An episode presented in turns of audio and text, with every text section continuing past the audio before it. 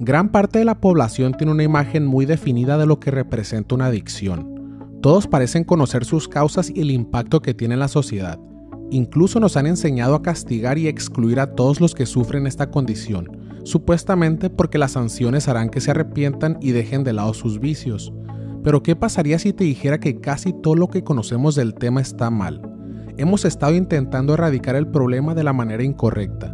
Asumimos que la adicción a las drogas es causada por los químicos que hay en ellas. Por ejemplo, si cualquiera de nosotros llegara a consumir heroína por 20 días seguidos, al día 21 ya seríamos drogadictos porque crearíamos una dependencia física, y para salir de ella se necesitaría un proceso largo de rehabilitación.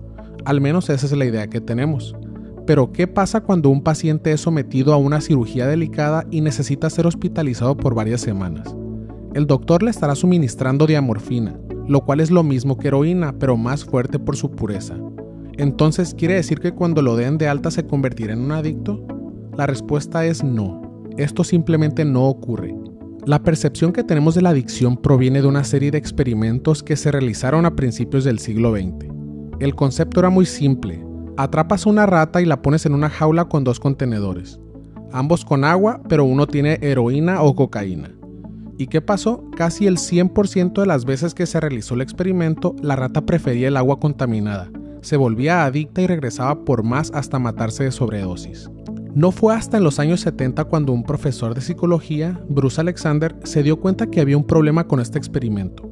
La rata se encontraba aislada sin nada que hacer más que consumir la droga, así que intentó algo diferente. Construyó un lugar llamado Parque Rata, Básicamente era un paraíso para ellas. Tenían bastante espacio con comida, juguetes y más ratas con las que podían tener sexo.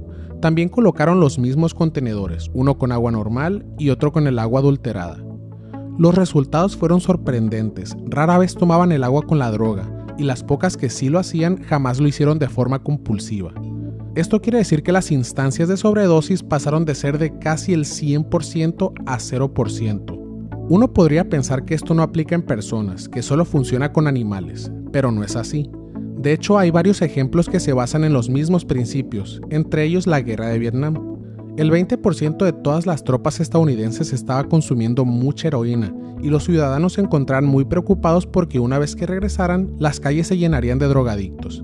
Sin embargo, hubo un estudio que siguió su progreso, y cuando la guerra terminó, se dieron cuenta que el 95% de los soldados dejó de usar heroína, simplemente pararon de hacerlo. Ni siquiera tuvieron que ir a rehabilitación. Ahora, si analizamos la teoría original en donde se plantea que los químicos que contienen las drogas son los que causan la adicción, simplemente no tiene sentido. El resultado obvio era que los soldados siguieran enganchados con la droga al regresar a su país. Por otro lado, si se compara con la teoría del profesor Alexander, encaja perfectamente. Si te ponen en una selva de un país extranjero en donde no quieres estar porque te pueden matar en cualquier momento, consumir heroína no suena tan mal. Pero el regresar a casa con tu familia y amigos es el equivalente de ser sacado de la jaula para ser llevado a una versión humana del parque rata. Un ejemplo más reciente es Portugal. El país tenía uno de los peores problemas de drogas en Europa. El 1% de la población era adicta a la heroína. Probaron una guerra contra las drogas y el problema solo empeoró. Entonces decidieron hacer algo radicalmente diferente. En el año 2000 despenalizaron las drogas y utilizaron todo el dinero que antes gastaban en arrestar y encarcelar a los drogadictos para así reconectarlos nuevamente con la sociedad.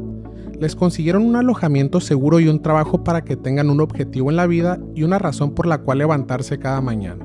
Claramente fue una idea brillante porque la adicción y el uso de drogas inyectadas disminuyó un 50%. Esto nos dice que necesitamos cambiar la perspectiva que tenemos sobre las adicciones. Su verdadera causa no es la droga en sí, sino el sentimiento de aislamiento y desconexión que tiene la persona.